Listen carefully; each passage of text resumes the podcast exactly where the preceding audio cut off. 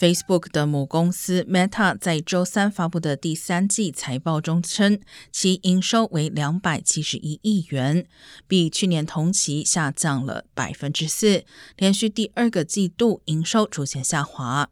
报告发布后，Meta 的股价在盘后交易中下跌了百分之十八左右。近来多家科技公司财报都不如预期。Google 周二公布的最新数据显示，YouTube 广告收入同比下降百分之二。Snapchat 的母公司 Snap Inc. 也表示，最近一个季度的收入增长继续下滑。